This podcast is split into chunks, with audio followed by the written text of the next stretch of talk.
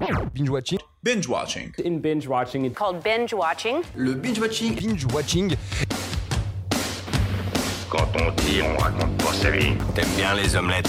Tiens, je te casse les œufs. Écoutez Thérèse, je n'aime pas dire du mal des gens, mais effectivement elle est gentille. Je crois que ce serait préférable que tu mettes ta ceinture. Raconte. Je trouve la peau des gens avant mon petit déjeuner. Et action Bienvenue à tous et à tous dans le nouvel épisode de Binge Watching, le podcast qui revient sur les sorties de la semaine. Sortez vos popcorn, bonsoir. Alors aujourd'hui on va voyager, on va partir en Italie, en Chine et même à 10 000 mètres sous la mer. Film 1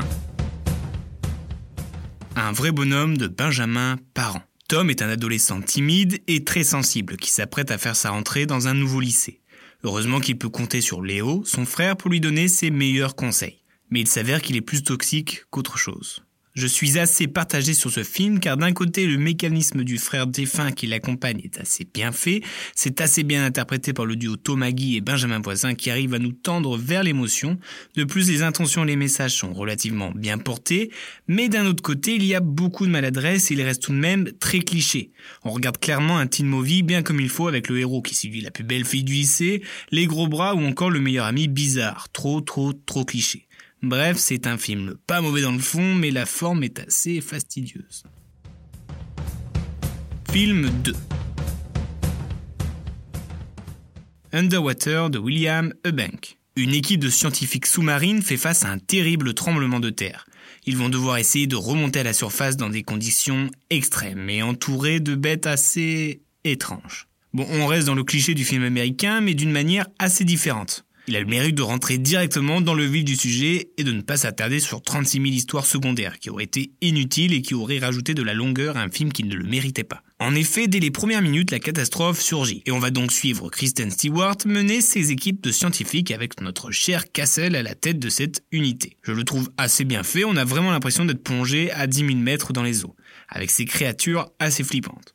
L'angoisse et le stress sont de la partie et font le taf. Alors certes, les personnages sont clichés et certaines scènes aussi, mais je trouve que ce film vaut ce qu'il vaut, ni plus ni moins. Bref, soit on accroche, soit on n'accroche pas. Mais accrochez-vous si vous décidez de plonger. Film 3 L'adieu de Lulu Wang. Une famille apprend que Nai Nai, leur grand-mère, est atteinte d'une maladie incurable et qu'il n'y a pas d'autre issue que la mort. Comme le veut leur tradition, ils décident de lui cacher la vérité. Ils utilisent le mariage de leur fils comme prétexte pour partager un dernier moment tous ensemble. Nous allons donc suivre Billy, interprétée par la rappeuse Okwafina, qui vit aux États-Unis et qui pour elle, le mensonge sera dur à tenir. Au départ, on s'attend à entrer dans le dramatique, alors que pas du tout. La réalisatrice a décidé de traiter le sujet bien autrement, avec beaucoup d'autodérision sur cette fameuse tradition. Il est super bien écrit, mélangeant les quiproquos et les scènes cocasses, si je puis dire. L'acting de ce film est super, avec notamment la grand-mère qui est très touchante et qui donne le sourire. Et il faut aussi saluer la performance d'Okwafina, qui pour ce film a dû apprendre le chinois. C'est un film où l'on se laisse porter et c'est très plaisant. Les différents sujets traités sont bien abordés et en plus l'émotion est au rendez-vous. La photo du film est très belle et certaines scènes sont tournées d'une manière décalée et ça rend vraiment cool. Je pense notamment à une où toute la famille marche en mode Avenger en regardant la caméra avec une musique vraiment badass. Bref, je vous invite vraiment à vous laisser porter par ce film rythmé et drôle. Film 4 Les siffleurs de Corneliu Porumboy. Un inspecteur de police venu tout droit de Bucarest est corrompu par des trafiquants de drogue et soupçonné par ses supérieurs. Christy, de son prénom, est donc mis sur écoute par ces derniers. Il se retrouve sur l'île de Gomera où il doit apprendre le silbo, une langue entièrement sifflée.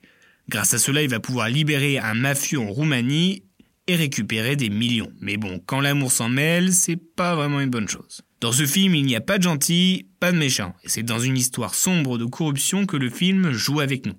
En effet, certaines scènes sont d'un naturel drôle, mais à demi-teinte car il est mélangé avec du suspense. L'intrigue de ce film de type policier change de ce que l'on peut connaître de d'habitude et donne une atmosphère bien particulière. Le personnage de Gilda, interprété par Catherine Marlon, est aussi mystérieuse qu'envoûtant. Bref, un film à voir pour son atmosphère digne d'un bon thriller. Film 5 Sol de Jezabel Marquez. Sol, interprétée par Chantal Lobby, est une star du tango argentin. Elle vit à Buenos Aires mais décide de revenir sur Paris, refermer une blessure qu'elle a ouverte depuis la disparition de son fils. Elle veut enfin rencontrer son petit-fils Joe, né de l'union de son fils et d'Eva, sa belle-fille, qu'elle ne connaît absolument pas. Mais une fois confrontée à eux, elle prend peur et se retrouve à louer le studio Vent. L'histoire est assez originale, quoique l'on retrouve certains codes tout de même, mais le film met assez de temps à démarrer, tout comme le dénouement qui met une éternité à arriver à ses fins. Le duo Chantal Lobby et Camille Chamou fonctionnent plutôt bien et sont presque touchantes. L'enfant se débrouille pas tant mal, les scènes s'enchaînent plutôt bien, portées par une musique argentine plutôt agréable. Bref, cela se regarde assez facilement, mais aurait pu être raccourci pour plus de dynamisme. C'est l'heure du